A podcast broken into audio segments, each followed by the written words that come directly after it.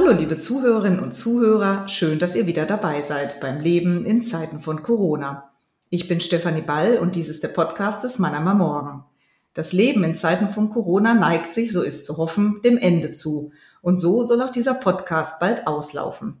Bis zu den Sommerferien aber, den baden-württembergischen Ende Juli, wollen wir in einem Podcast spezial den Fokus noch einmal auf die Schülerinnen und Schüler richten. Denn die waren in vielerlei Hinsicht von der Pandemie betroffen und sollen hier berichten, wie es ihnen geht und ergangen ist. Dies ist die dritte Folge und die bestreiten Emily Gröschel und Toni Testei. Hallo Emily, hallo Toni, schön, dass ihr dabei seid. Wenn ihr euch vielleicht einmal ganz kurz vorstellen könnt, ähm, äh, Emily, vielleicht willst du den Anfang machen, mhm, so kurz zu eurer Schule oder deiner Schule und der Klasse. Genau. Okay. Hallo, mein Name ist Emily Kröschel. Ich bin Schülersprecherin vom Johanna Geismar Gymnasium, gehe in die neunte Klasse und bin jetzt das dritte, wie das zweite Jahr Schülersprecherin. Okay, Toni, zu dir. Ähm, hallo, ich bin Toni Testei. Ich bin in der K1 und mache nächstes Jahr Abitur auch ähm, auf, dem jo auf dem Johanna Geismar Gymnasium und bin auch wie Emily das zweite Jahr hintereinander Schülersprecher. Ja, herzlich willkommen. Ich freue mich sehr ähm, für, auf, auf dieses Corona-Spezial mit meiner Schülerinnen und Schülern. Und das ähm, ist ja heute auch so ein bisschen unser Thema, nämlich äh, den Fokus auf die Schülerinnen und Schüler zu richten. Denn in der Pandemie war der Fokus ja vielfach auf den Älteren. Das war einfach so gegeben, weil das Virus vor allen Dingen sie getroffen hat und auch oftmals sehr schwer und sogar hin äh, bis zu tödlichen Ausgängen. Und dadurch äh, war dann eine Generation oder eine Solidarität von euch Jungen ähm, eingefordert und zwar doch recht lange, über viele Wochen, viele Monate hinweg und auch zu einem ja, sage ich mal, relativ hohen Preis. Ihr musstet euch viel einschränken, ähm, äh, angefangen von der Schule bis hin zu Freunden, Sport, ähm, größeren Veranstaltungen, Festen, Feiern. Würdet ihr sagen, dass jetzt im Sinne der Generationengerechtigkeit ihr jetzt aber mal an der Reihe sein solltet? Wir haben auch das mit den Schülern geklärt. Es waren oft ganz viel geteilte Meinungen. Viele sagen, was auch im Endeffekt auch unsere Meinung ist. Es ist natürlich selbstverständlich, dass wir uns und unsere Mitmenschen schützen. Ähm, es ist kein leichtes Thema. Doch haben auch wir Jugendliche auf vieles verzichtet. Uns wurde die Schule weggenommen. Wir waren monatelang daheim. Wir haben niemanden mehr gesehen. Unsere Freunde konnten wir nicht treffen. Wir durften unsere Aktivitäten, unsere Sportarten nicht mehr weiterführen. Äh, doch es wurde uns viel entzogen, aber man kann nicht sagen, dass wir jetzt dran sind. Das wäre in Hinsicht schon ein bisschen egoistisch, weil ähm, wir ja einfach uns schützen und auch die anderen schützen sollten. Und ähm, auch allgemein muss man sagen, dass gerade wir jung in unserer Blütezeit, wie man es nennen will, sind und ähm, gerade in dem Alter sind, in dem man eigentlich ganz viele Erfahrungen sammelt, in dem man neue Sachen, neue Sachen ausprobiert, sich mit den Freunden trifft und auch allgemein Sachen unternimmt, die halt junge Menschen, Teenager, vor allem in diesem Alter halt tun. Und da ist halt das Problem, dass die meisten Erfahrungen halt entweder zu Hause waren und wenn überhaupt mit einer Person oder zwei Personen abwechselnd und da hat halt einiges gefehlt. Und auch wenn es immer selbstverständlich war, für die meisten Jugendlichen sich an alle Regeln zu halten, ähm, fehlt halt manchmal die, ähm, wie soll man das sagen, die Dankbarkeit und äh, auch das Ansehen daran, was wir Jugendlichen im Endeffekt alles ähm, geopfert haben. Und ähm, da hätte halt mehr kommen können von der Politik, beziehungsweise auch von, ähm, ja, von den älteren Menschen, weil generell heißt es auch oft, dass Jugendliche immer egoistisch sind. Dann kommen in den Nachrichten irgendwelche Informationen, bei denen die Schlagzeile lautet, 50 Jugendliche feiern Corona, eine Corona-Party. Dabei darf man nicht beachten, also dabei wird nicht beachtet, dass das vielleicht ein Prozent oder weniger als ein Prozent aller Jugendliche ähm, betrifft. Und ja. Würdet ihr sagen, dass da die Jugendlichen, jungen Erwachsenen ein Stück weit dann auch zu Unrecht an den Pranger gestellt worden sind? Dass man dann gesagt hat, die Jugend, die Jugendlichen ähm, halten sich nicht an die Regeln und darum zieht sich das immer weiter hin mit Corona? Ähm, ja, also ich finde das zu Unrecht, dass man ähm, das auf alle Jugendlichen abstempelt, weil äh, man darf nicht beachten, also man darf nicht vergessen, egal welche Personengruppe man sich anschaut, es gibt immer Ausreißer, es gibt immer Menschen, die egoistisch sind. Das ist völlig unabhängig vom Alter. Es gibt 60-Jährige, die sich am Marktplatz treffen und äh, mit 20 Leuten Kaffee trinken. Und da wird es halt nicht so sofort in den Medien ähm, aufgezeigt, aber bei Jugendlichen ist es ja sofort ein Riesenthema.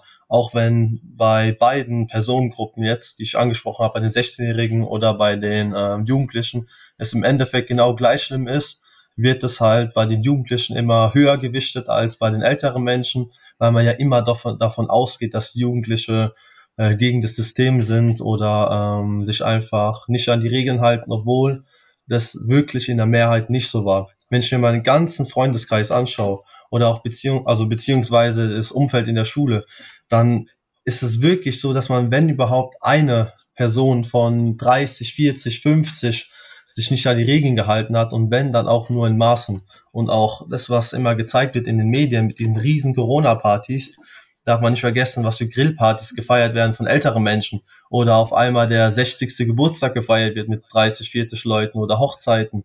Und so Sachen werden halt weniger thematisiert als Partys von Jugendlichen Was war denn das Schwierigste, ähm, äh, auf das man verzichten äh, musste? Emily, du bist jetzt neunte Klasse, das heißt, du bist 15, 14, 15? Und äh, Toni, du bist dann 17?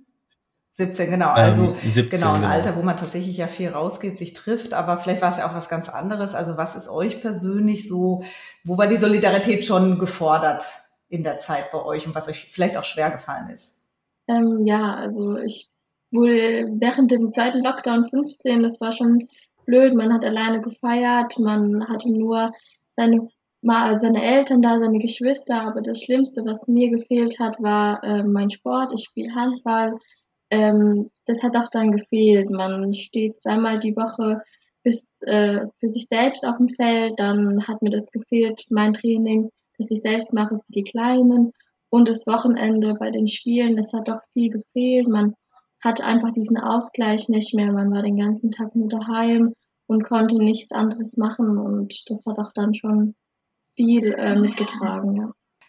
Hättest du dir da gewünscht, dass man ähm, vielleicht auch schon viel eher wieder einsteigen kann. Das waren ja, also der Deutsche Olympische Sportbund zum Beispiel hat ja schon seit einigen Wochen dann Alarm geschlagen gehabt, also unter anderem natürlich auch unter tatsächlich gesundheitlichen Bewegungsaspekten, aber auch unter eben diesen Aspekten, wie du sie gerade beschrieben hast. Also man hat da, man geht dahin, man trifft sich da, man hat auch damit die Wochenenden auch sinnvoll aufgefüllt. Hätte man da eher agieren können oder sollen, auch von Politikseite? Es war ja in der Tat so, dass der Sport sehr früh forderte, mal auf der Agenda auf die Agenda gesetzt zu werden. Aber es hat, glaube ich, bis März gedauert, bis er da dann auch mal ankam. Also würdet ihr sagen, dass da dann auch zu wenig das Augenmerk drauf war mit Blick auf Kinder und Jugendliche?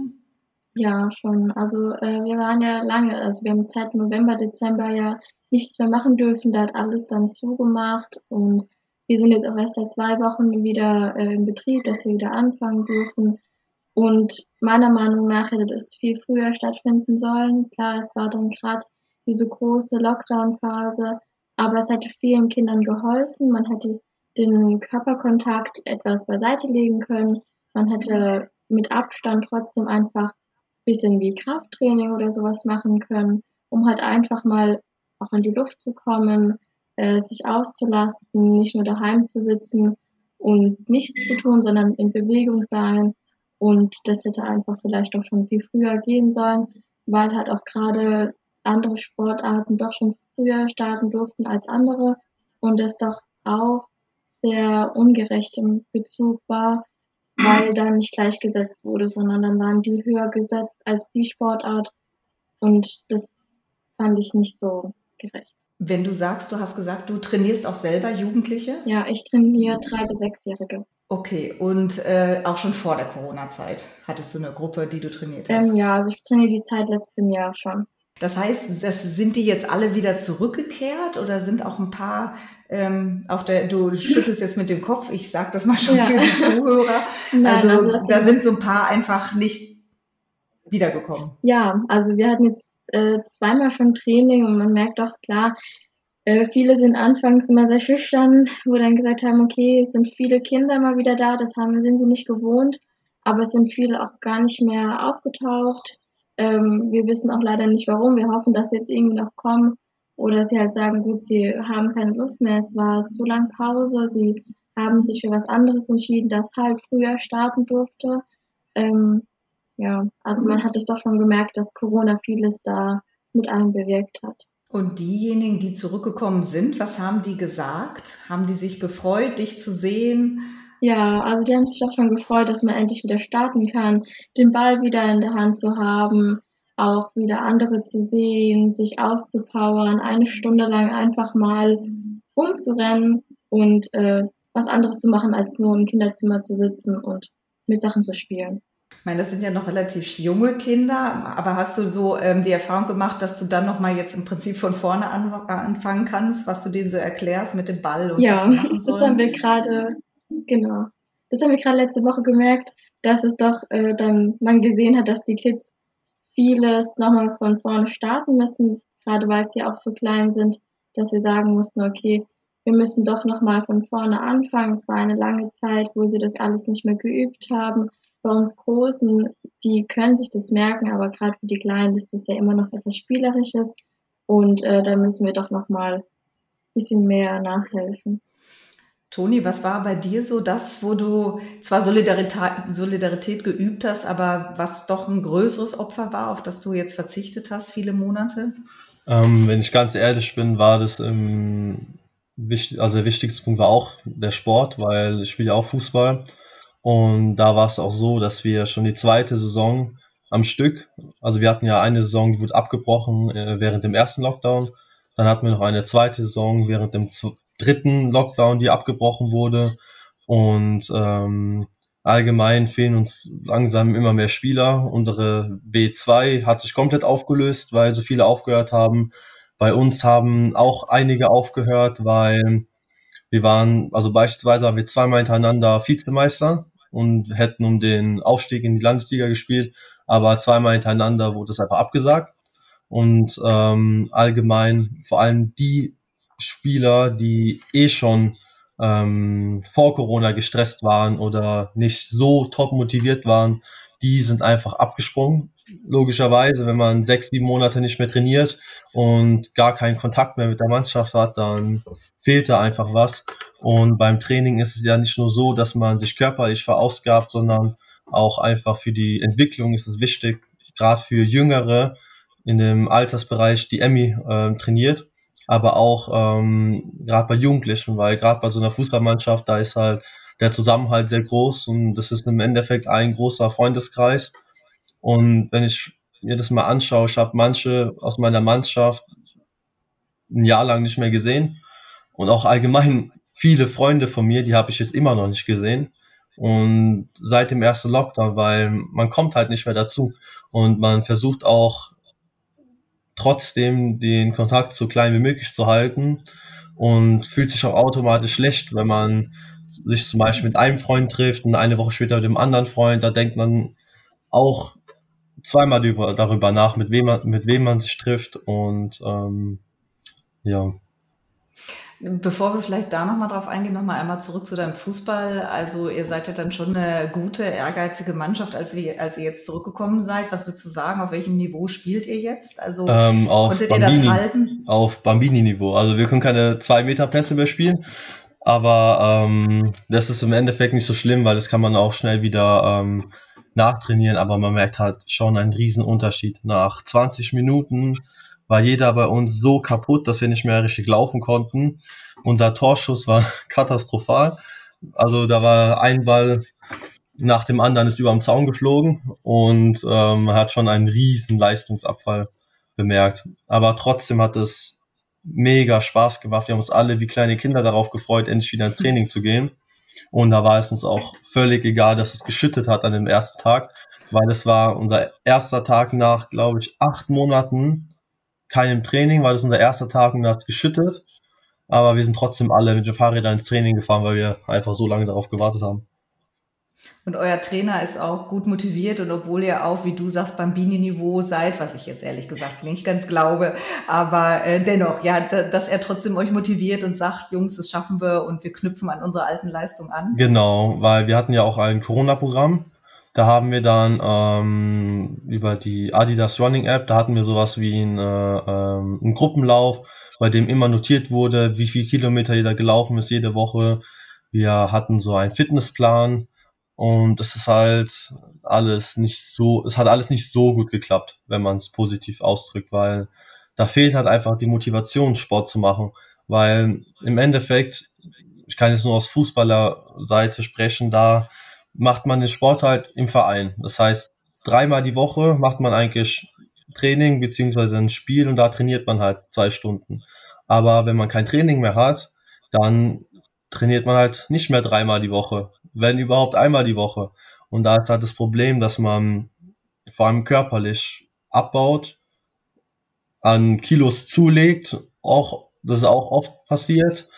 Und ähm, ja, wie gesagt, Fußball braucht man auch nicht nur körperlich, sondern auch einfach mental, gerade wenn man gestresst ist, gibt es halt nichts Besseres als zwei Stunden Training, um einfach den Kopf frei zu kriegen. Weil während man auf dem Platz steht, ist, schaltet man alles ab es gibt nur Fußball und da vergisst man im Endeffekt den ganzen Schulstress, den ganzen, die ganzen familiären Probleme, die ganzen Punkte vergisst man während Fußball und auch allgemein so die, die positiven psychischen Aspekte, die hat man schon sehr gemerkt, weil da hat einfach was gefehlt.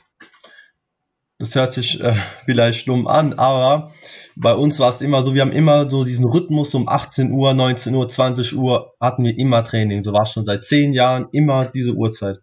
Und bei uns, wir haben das so richtig bemerkt, dass wir zu dieser Zeit uns nicht konzentrieren konnten und wirklich bemerkt haben, dass wir, dass unser Körper sich schon so lange daran gewöhnt hat, zu dieser Zeit äh, zu trainieren. Aber das hat halt alles gefehlt. Du hast ähm, äh, zwischendurch jetzt mal gesagt, äh, dass man fast schon schlechtes Gewissen hat, wenn man sich in der einen Woche oder an dem einen Tag mit dem einen trifft, am anderen Tag mit dem anderen hat man jetzt schon fast so eine Schere im Kopf, bloß nichts falsch machen, bloß nicht jemand zu nahe kommen, die Maske immer dabei, also dass man so schon unter so einem Druck steht. Also man weiß vielleicht auch schon gar nicht mehr, mit wie viel darf man sich jetzt treffen und mache ich das auch alles richtig? Und ich will ja auch solidarisch sein. Und äh, ist es schon so, dass man so jetzt immer wieder überlegt, wo setze ich mich hin, in welchem Abstand und mache ich das jetzt alles richtig? Ja, also das kann man wirklich so unterschreiben, weil vor allem darf man nicht vergessen, auch wenn eine Inzidenz niedrig ist, heißt es nicht, dass man sich nicht anstecken kann. Und man darf auch nicht vergessen, dass viele Jugendliche oder auch ich persönlich halt Risikopati also Risikopatienten als Eltern haben oder als Geschwister oder ein Opa, eine Oma ähm, oder allgemein Personen, auf die man sehr viel Acht geben muss. Und niemand möchte die Person sein, die im Endeffekt die Eltern ansteckt und die dann auf der Intensivstation landen. Und das ist dann halt eine Schuld, mit der man, glaube ich, nicht wirklich klarkommen kann.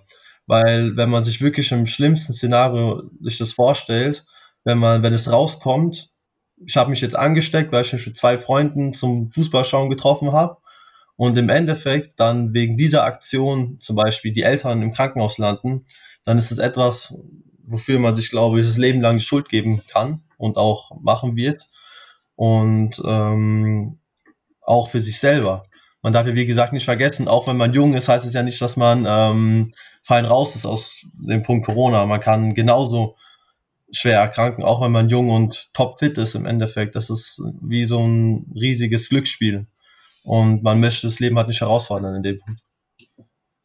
Wie empfindest du das so, Emily, so nach einem Jahr Corona, dass man fast schon Angst hat, bloß nicht zu viele treffen, bloß die Maske immer richtig haben, dass man da irgendwo immer so ein bisschen auf der Hut ist, fast schon? Das äh, finde ich auch so, dass man halt doch immer noch schaut, äh, wie viele Personen treffe ich gerade, wen treffe ich wann, äh, muss ich mich jetzt vorher testen, muss ich mich nicht testen, wie dürfen wir beieinander sitzen, wie weit dürfen wir uns auch mit den Kindern äh, in Verbindung setzen.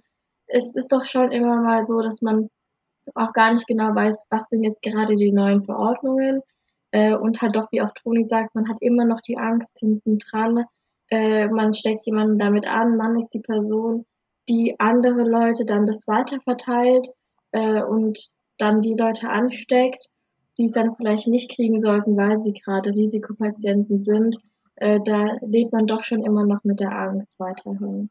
Die Corona-Pandemie oder die einzelnen Maßnahmen haben ja viel ähm, Geld äh, gekostet, beziehungsweise irgendwo muss das Geld dann nochmal wieder reinkommen, die ganzen Kredite abbezahlt werden. Noch seid ihr in der Schule, bald werdet ihr einen Beruf ausüben, eine Ausbildung machen, studieren, danach arbeiten. Wie blickt ihr da so in die Zukunft? Habt ihr die Befürchtung, dass das dann bei euch hängen bleiben wird, die Bezahlung? Ähm, also glaube, das wird jetzt nicht sofort ein Riesenproblem darstellen, aber ich kann mir schon gut vorstellen, dass vor allem in den kommenden Jahren ähm, wir schon etwas bemerken werden, sei es irgendwelche Steuererhöhungen oder äh, BAföG-Kürzungen oder sonst irgendwelche Leistungen, auf die Studierende oder ähm, Auszubildende verzichten müssen. Und ähm, aber ich glaube, jetzt ist noch zu früh, eine richtige Aussage darüber zu treffen, weil wir im Endeffekt noch nicht wissen, wann Corona aufhören wird oder ähm, ob es aufhören wird oder ob es schlimmer wird oder harmloser wird. Das können wir alles noch nicht einschätzen. Und ähm, ja. Wo würdet ihr denn äh, wo, oder wo hättet ihr euch gewünscht, dass die Politik euch mehr in den Blick nimmt, also die Kinder und Jugendlichen und deren Interessen mehr in den Blick nimmt? Oder wo sollte sie das vielleicht in Zukunft tun? Und wenn sie es nicht tut und getan hat, woran liegt es denn dann? Ähm, also als ein Punkt, der mir auch öfter aufgefallen ist, halt, dass man vor allem bei Interviews im Fernsehen immer alte Politiker findet, die ihre Meinung sagen dürfen vor laufender Kamera, sei es irgendein Interview oder ähm, eine live ausgestrahlte Stellungnahme von irgendeinem Politiker. Aber ich habe seit der Corona-Pandemie nicht eine junge Person, und mit jung meine ich eine Person unter 40 gesehen, die irgendwie ihre Meinung sagen durfte, öffentlich ähm, beim Rundfunk oder im Fernsehen.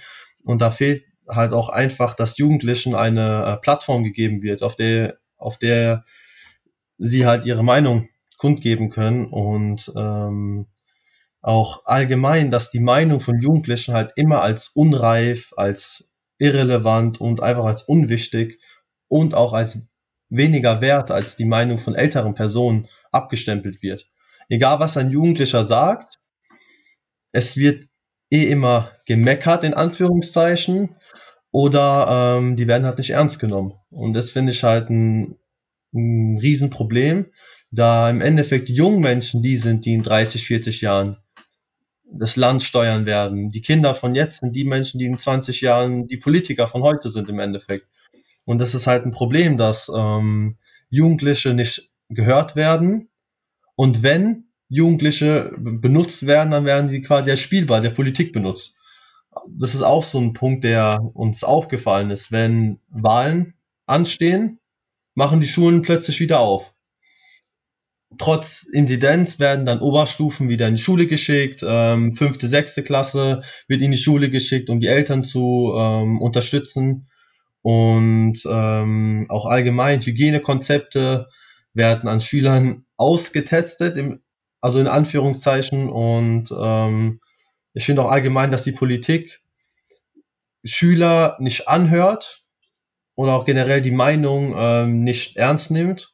Und wenn die dann irgendwas mit Schülern zu tun haben, dann nur um sie im Endeffekt zu benutzen, um das Wohlwollen der Wähler zu gewinnen. Wie empfindest du das, Emily? Würdest du dir, hättest du dir gewünscht, dass die Interessen der Kinder und Jugendlichen früher oder überhaupt in den Fokus geraten, beziehungsweise eben auch die Frage, wenn sie es nicht sind, warum nicht? Wie ist das zu erklären? Ja, also ich sehe das auch so, dass ganz wenig auf uns gehört wurde, ganz wenig auf uns geschaut wurde. Es wurde einfach immer sozusagen über unsere Köpfe hinweg entschieden. Es wurde nie geschaut, wie geht es uns Schülern damit, dass wir über Monate lang daheim sitzen. Äh, Gerade auch viele Schüler, man hat genau einen Unterschied gemerkt, welche Schüler sind technisch gut ausgestattet und haben in Ruhe daheim arbeiten können. Welche Schüler haben daheim den größten Lärm und kommen gar nicht mehr mit mhm. ähm, und haben so gut wie keine technische Ausstattung.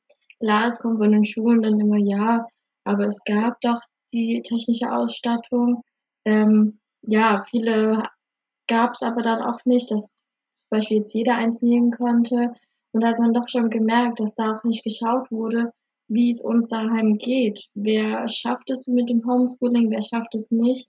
Und dann wurden wir einfach wieder direkt in die Schule geschickt, äh, dann mit dem ganzen Hygienekonzept. Also es wurde halt einfach nicht geschaut, ähm, wie es uns mit dem ganzen alles, wie sie entschieden haben, geht.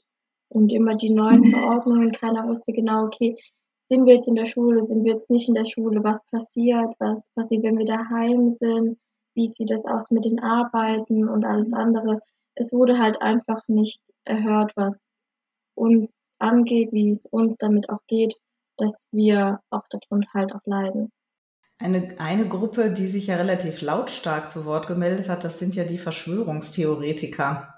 Seid ihr mit Verschwörungstheorien, sei es in eurem persönlichen Umfeld oder an der Schule durch Mitschülerinnen und Mitschüler in Kontakt gekommen? Was für Erfahrungen habt ihr da gemacht? Ja, ähm, also ich glaube, dass jeder mindestens eine Person mal live gehört hat oder auch persönlich kennt. Und das sind dann, also es muss gleich nicht sofort eine riesen Verschwörungstheorie sein, wie mit irgendwelchen Chips und sonst irgendetwas, aber es reicht schon ich glaube, ich habe schon 50 Mal den Satz gehört, ach, Corona ist nur wie eine Grippe, kann nicht schlimmer sein. Man ist eine Woche krank, wie bei der Grippe, und dann ist alles wieder gut. Und das ist halt auch ein Punkt.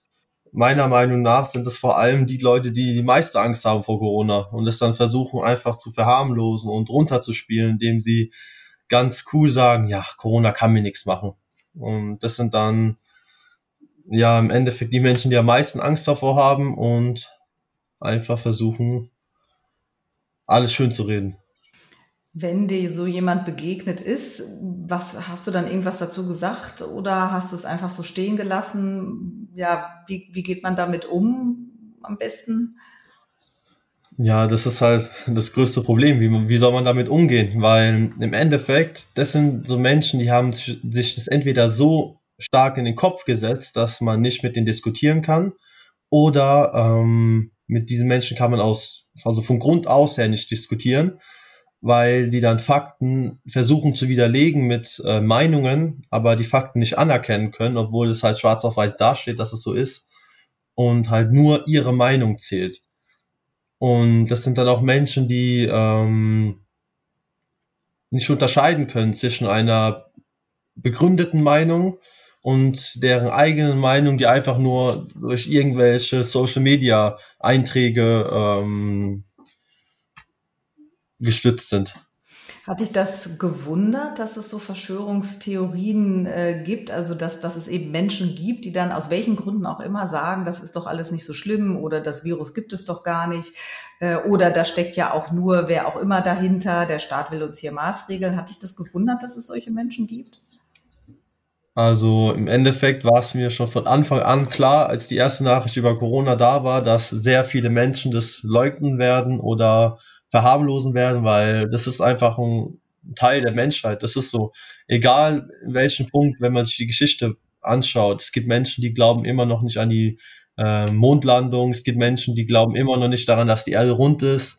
Und das sind dann halt also für mich ist es einfach ein Teil der Gesellschaft. Es wird immer einen Teil der Gesellschaft geben, die ähm, einfach nicht glauben, was Tatsache ist. Und in einem bestimmten Punkt ist es ja auch gut, weil eine Gesellschaft kann ja nicht funktionieren, wenn alle nur da sitzen und mit dem Kopf nicken und alles zustimmen, was die Politik sagt. Also meiner Meinung nach muss man auch Kritik üben und man darf auch skeptisch sein. Und das ist auch ein Problem, dass man ähm, heutzutage skeptisch sein sofort gleichsetzt mit Verschwörungstheoretiker sein oder man wird als ungebildet und dumm dargestellt, nur weil man auch Fragen stellt. Es gibt auch Menschen, die stellen einfach nur eine Frage, weil die sich unsicher sind oder ähm, in einem gewissen Punkt nicht informiert sind. Und da ist es auch oft so, dass die dann ähm, nicht ausgelacht werden, aber schon, ähm, wie soll man das sagen, ins Lächerliche gezogen werden und das ist auch einfach ein Problem heutzutage, dass man ähm, auch nicht mehr Kritik äußern darf, weil man sonst ja sofort ein Verschwörungstheoretiker ist. Aber da muss man halt schon differenzieren, weil es ist ja okay, es gibt ja Menschen, die haben einen Grund, gegen die ähm, Corona-Maßnahmen zu sein. Wenn ich mir vorstellen müsste, dass ich ein Gastronomiegewerbe hätte und pleite gehen würde und meine Familie nicht mehr ernähren könnte, dann würde ich mir persönlich auch ganz kurz vorstellen, dass diese Maßnahmen nichts bringen und mich einfach nur äh, pleite machen lassen. Aber ähm, da muss man halt wieder im Endeffekt auf die Vernunft vertrauen, dass, aber das fehlt halt. Das kann man leider nicht von jedem heutzutage erwarten. Emily, welche Erfahrung hast du gemacht in deinem persönlichen Umfeld oder in der Schule? Ist dir das begegnet? Wenn ja, in welcher Form? Ja, also mir ist es auch begegnet. Äh, meine Meinung dazu ist auch, im ersten Lockdown haben viele gedacht, ja, es ist nicht so schlimm, es wird schon wieder gehen. Doch ähm, ich finde halt gerade jetzt im zweiten Lockdown, mhm. man hat immer mehr Leute mitbekommen, die sich infiziert haben, die Corona hatten und es gab doch auch noch viele, auch in meinem Umkreis, die gesagt haben, hm, Corona gibt's nicht, es ist nicht so schlimm, die ihr Alltag einfach so weitergelebt haben, wie er vorher war. Ähm, man muss halt immer schauen, also äh, Corona gibt's jetzt schon etwas länger, dann kann es ja auch einfach nicht, nicht sein. Und es gibt ja auch viele Leute, die daran äh, infiziert wurden, die vielleicht auch gestorben sind, denen es schlecht geht. Ähm, und man sollte doch schon aufpassen. Und gerade die Leute, die dann dagegen sind, wie Toni sagt, mit denen kann man nicht diskutieren. Die haben dann ihre Argumente, dann kommen die Leute, aber, äh, die sagen, ja, es gibt's mit ihren Argumenten. Und dann ist ein ewig langer äh, Streit, eine ewig lange Diskussion, die nie zu einem Ende kommt, weil jeder seine Meinung vertritt, was im Endeffekt ja okay ist. Jeder hat seine eigene Meinung, jeder soll seine eigene Meinung haben aber man sollte es nicht einfach abstreiten und sagen, es gibt's nicht. Also es gibt's schon und man hat auch viele Ärzte gesehen, die gesagt haben, doch, es gibt's und man sollte doch schon auf näherste Hand schauen. Ist es vielleicht ein Problem von Menschen generell, Risiken auch richtig einzuschätzen? Also es mag ja tatsächlich sein, dass man niemanden kennt, der Corona hatte oder schwer erkrankt ist, dass man deshalb auch vielleicht nicht so das genau eingrenzen kann und einschätzen kann. Klimawandel, vielleicht ein ähnliches Beispiel. Natürlich reden wir darüber. Natürlich steigt der Meeresspiegel, aber nicht jetzt gerade in Mannheim und äh, nicht vor unserer Haustür. Also, dass uns das deshalb schwerfällt, dann auch Maßnahmen zu ergreifen. Manche Leute steigen ja auch nicht ins Flugzeug, obwohl sie im Auto viel, also statistisch betrachtet, das Autofahren viel gefährlicher ist als das Fliegen. Aber dennoch sagen manche Leute, das ist mir zu gefährlich, ich steige nicht ins Flugzeug. Also, dass es einem einfach schwerfällt, so abstrahierend über Risiken nachzudenken und die dann auch einordnen zu können. Ähm, also ich glaube allgemein ist es ein Problem der Menschheit, dass die Menschheit halt etwas erst dann ernst nimmt, wenn man selbst davon betroffen wird. Wie Sie gesagt haben mit dem Klimawandel, das ist wirklich das beste Beispiel. Wir wissen alle, dass es den Klimawandel gibt, beziehungsweise hoffe ich, dass es jeder weiß. Und ähm, das Problem ist halt, wir müssen jetzt schon handeln. Aber wir jetzt momentan haben noch keine riesigen Auswirkungen. Wir sind jetzt noch in keiner lebensbedrohlichen Lage. Deswegen denkt sich der Mensch halt meistens so, okay, wir müssen jetzt noch nicht handeln. Weil der Mensch halt erst dann handelt, wenn es wirklich ernst ist. Und da ist halt das Problem, dass es meistens schon zu spät ist. Und da verstehe ich auch eine Sache nicht, weil gerade jetzt während der Corona-Pandemie wurde es ernst. Es war sehr ernst. Wir hatten zum Teil Phasen mit 30.000 Neuinfektionen am Tag. Wir hatten Phasen, da haben Ärzte schon über Triage geredet in Krankenhäusern. Da war es wirklich akut. Und trotzdem haben immer noch sehr viele Menschen die Lage nicht wirklich ernst genommen. Und das war auch ein Punkt, der mich gewundert hat, weil eigentlich habe ich gedacht, wenn wir an dem Punkt angekommen sind, dass so viele Menschen sich infizieren, so viele Menschen täglich sterben und auch wirklich eine Gefahr für jeden da ist, so dass es auch wirklich jeder bemerkt, dann habe ich mir eigentlich gedacht, dass die Leute, die eigentlich nicht so vernünftig sind in dem Punkt, auch mal zur Vernunft bekehrt werden und ähm, ja, mal ihren Kopf einschalten im Endeffekt. Aber ähm, ja, da wurde ich halt leider enttäuscht. Wie würdest du das sagen, Emily? Fällt es einem manchmal schwer oder dem, dem Menschen generell schwer, Risiken, dem Risiko, dem reellen Risiko nach ähm, richtig einzuschätzen? Ja, also ich kann mir doch schon vorstellen, dass viele sagen, wenn sie das selbst nicht von erster Hand mitbekommen haben, wie es ist, äh, wenn man Corona hat, doch noch nicht genau wissen, okay, was können das für Auswirkungen haben, wenn ich das wirklich habe? Was passiert, wenn ich an Corona erkranke? Und wenn man doch dann mitkriegt, okay, jetzt ist irgendjemand in meinem Freundeskreis daran erkrankt und man sieht, wie es vielleicht der Person geht, wenn sie Nebenwirkungen hat oder so, dass man dann eher sagt, ja, jetzt weiß ich, wie es ist, jetzt weiß ich, was die Risiken dahinter sind, auch gerade äh, mit dem, wie Sie gesagt haben, im Flugzeug und mit dem Auto. Wenn man noch nie geflogen ist, dann weiß man ja nicht, was für Risiken da passieren können. Und es kann ja egal wo was passieren. Also man sollte doch dann, wenn man das eher weiß, dann seine eigene Meinung dazu bilden und halt dann auch die Risiken einschätzen können, wenn man das eher mitbekommt.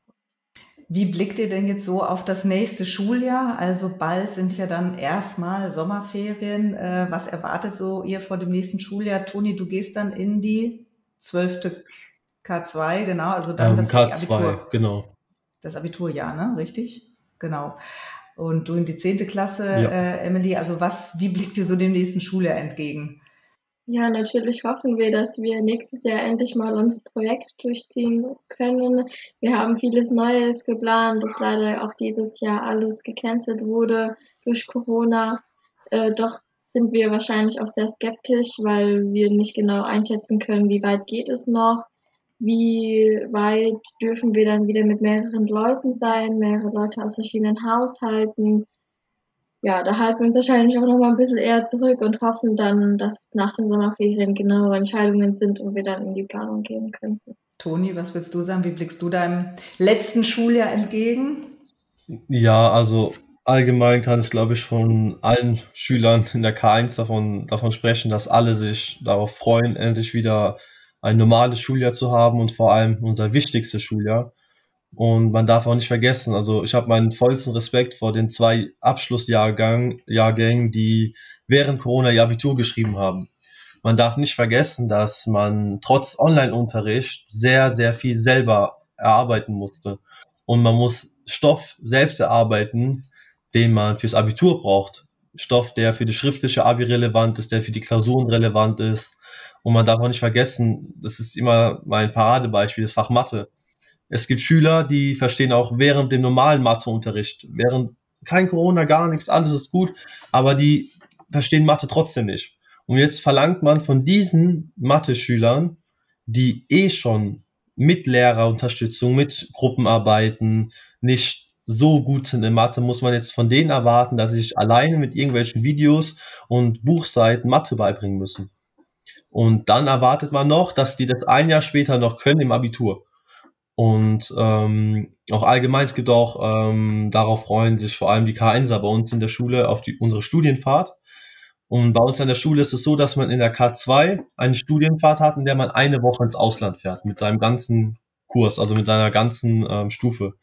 Und das ist halt eine Fahrt, auf die freut man sich schon seit der sechsten, siebten Klasse weil man hört immer die Geschichten der älteren Schüler. Viele Schüler haben Geschwister, die auf der Schule waren und berichtet haben darüber, wie toll und wie schön die Studienfahrten sind. Und vor allem der Jahrgang letztes Jahr hatte keine Studienfahrt. Und das finde ich halt persönlich schon sehr traurig, weil gerade unsere Schule ist keine Schule, an der man viele Fahrten unternimmt. Die Schüler können viel unternehmen, die ein Instrument spielen. Die haben sowas wie jedes Jahr eine Pro, äh, Probetage.